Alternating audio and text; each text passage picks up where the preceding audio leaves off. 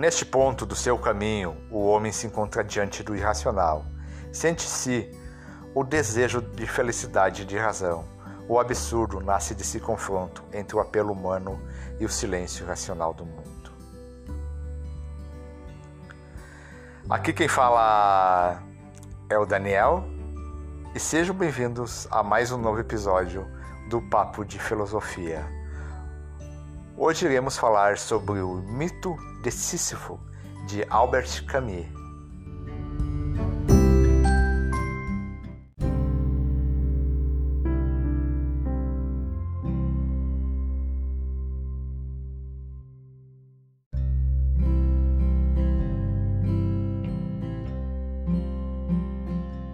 Os deuses condenaram Sísifo a rolar incessantemente uma rocha até o cume de uma montanha, de onde a pedra se precipitava por seu próprio peso. Eles pensavam, com alguma razão, que não há punição mais terrível que o trabalho inútil e sem esperança. A se crer em Homero, Sísifo foi o mais sábio e o mais prudente dos mortais. Segundo outra versão, no entanto, ele se inclinava ao ofício de bandido. Eu não vejo contradição. As opiniões diferem sobre os motivos que lhe valeram ser o trabalhador inútil dos infernos. Reprovam-lhe, antes de tudo, alguma leviandade para com os deuses. Afinal, ele entregou seus segredos. Egina, filho de Esopo, foi abduzida por Júpiter. O pai, espantado com essa desaparição, se lamentou a Sísifo. Ele, que sabia da abdução, ofereceu-se para instruir Asopo, sob a condição de que este doasse água à cidadela de Corinto. Aos trovões celestes, ele preferiu a benção da água. Ele foi punido nos infernos. Homero nos conta ainda que Sísifo acorrentou a morte. Plutão não pôde super, suportar o espetáculo de seu império deserto e silencioso. Ele despachou o deus da guerra, que libertou a morte das mãos de seu conquistador. Disse ainda que Sísifo, prestes a morrer, quis imprudentemente testar o amor de sua mulher. Ele ordenou que ela abandonasse seu corpo sem sepultura em meio à praça pública. Sísifo se viu nos infernos e lá, irritado com uma obediência tão contrária ao amor humano, obteve de Plutão a permissão de retornar à sua terra para castigar a sua mulher. Mas quando, uma vez mais, reviu o rosto desse mundo, saboreou a água e o sol, as pedras quentes e o mar, já não quis retornar à sombra infernal. Os chamados, as cóleras e as advertências não lhe fizeram nada. Por muitos anos ele viveu ante a curva de um golfo, o mar cintilante e os sorrisos da terra. Foi preciso um basta dos deuses. Mercúrio veio e agarrou o audacioso pelo pescoço, e roubando as suas alegrias o conduziu à força aos infernos, onde sua rocha estava pronta. É o suficiente para entender que Sísifo é o herói absurdo. Ele o é tanto por suas paixões quanto por seu tormento. Seu desprezo pelos deuses, seu ódio à morte sua paixão pela vida lhe valeram este suplício indizível, onde todo ser é empenhado para não se conquistar nada. É o preço que é preciso pagar pelas paixões desta, desta terra. Não temos notícia de Sísifo nos infernos. Os mitos são feitos para que a imaginação os anime.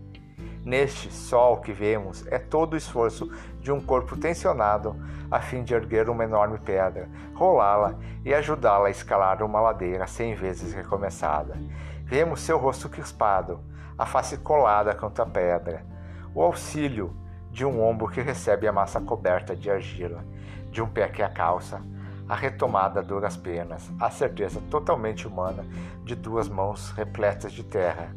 No pico deste esforço, deste esforço mensurado pelo espaço céu e pelo tempo sem profundidade, o objetivo é atingido. Sísifo observa então sua pedra despencar em alguns instantes rumo ao mundo inferior, de onde será precisa reerguê-la ao topo. E ele desce a planície. É durante este retorno, esta pausa, que Sísifo me interessa. Um rosto que sofre tão perto das pedras, já é pedra ele mesmo.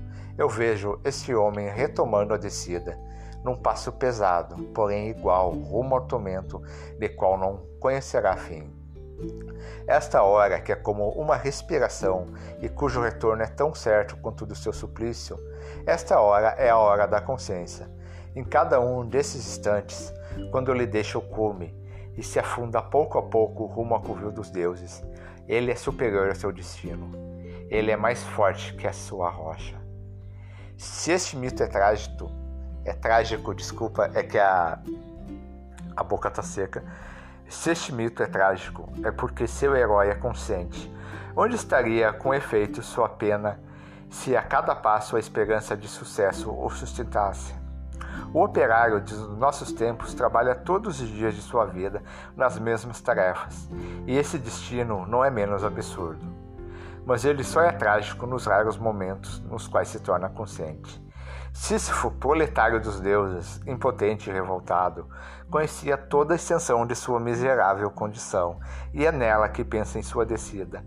A clara evidência que deveria fazer seu tormento consuma no mesmo instante a sua vitória. Não há destino que, que não se supere pelo desprezo. Se em certos dias a descida é feita na dor, ela também pode ser feita na alegria. Esta palavra não é exagerada. Eu imagino ainda Sísifo retornando à sua rocha, e a dor estava lá desde o princípio.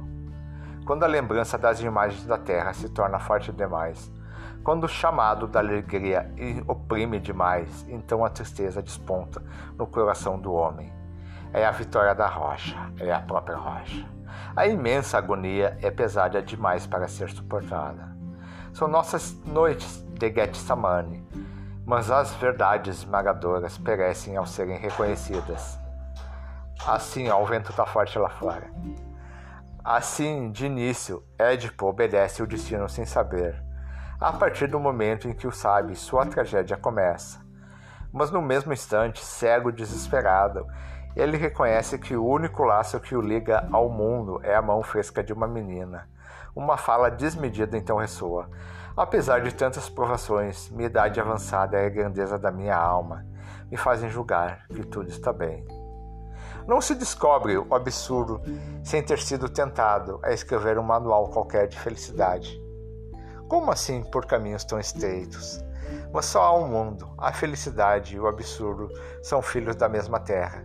São inseparáveis. O erro seria dizer que a felicidade nasce forçosamente da descoberta do absurdo. Por vezes, é o sentimento do absurdo que nasce da felicidade. Eu julgo que tudo está bem, diz Édipo, e esta fala é sagrada. Ela ressoa no universo feroz e limitado do homem. Ela ensina que nem tudo está ou foi esgotado. Ela expulsa deste mundo um Deus que nele entrou, com a insatisfação e o gosto pelas dores inúteis.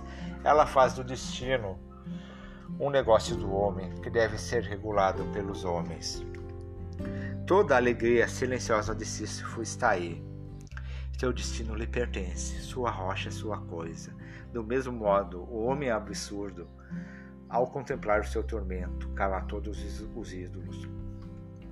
No universo, repentinamente silenciado, uma multidão de pequenas vozes maravilhadas se eleva da terra clamores inconscientes e secretos, confites de todos os rostos. Eles são a contrapartida necessária e o preço da vitória. Não há sol sem sombra, e é preciso conhecer a noite. O homem absurdo diz sim, e seu esforço não acabará jamais. Se ele tem um destino pessoal, não tem nenhum destino superior, ou ao menos só tem um destino que se julga fatal e desprezível. Quanto ao resto, ele se sabe senhor dos seus dias.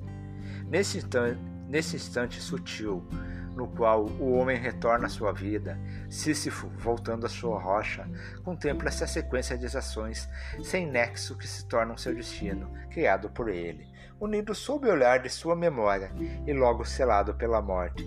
Assim convencido da origem totalmente humana de tudo aquilo que é humano, cego que deseja ver e que sabe que a noite não tem fim, ele caminha todos os dias. A rocha rola mais uma vez. Só um tempo que vou tomar uma água e desculpa pelo barulho do cachorro da vizinha, que eu acho que vazou no áudio. Pô, agora eu falei praticamente sem respirar. Fechando a garrafinha d'água que também possivelmente vai vazar no áudio. Eu deixo Sísifo Agora minha gata. Nossa, esse episódio está cheio de vazamento de ódio, espero que não atrapalhe você ouvinte.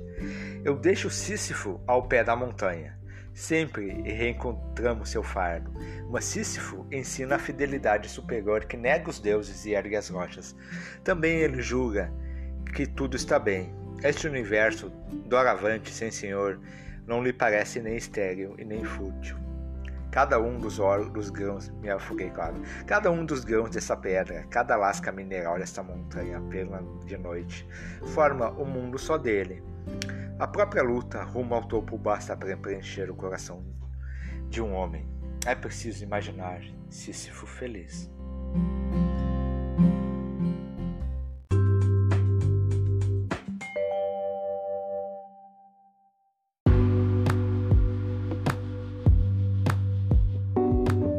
Obrigado por nos ouvirem até agora. E para quem gostou, nos siga no seu agregador de podcast preferido, seja ali Spotify, Google Podcast, Apple Podcast, Castbox e tudo mais. E quem quiser nos mandar críticas, sugestões e tudo mais, nós temos um e-mail que é o defilosofiapapo.gmail.com. Ele estará na descrição desse episódio. É isto e tchau!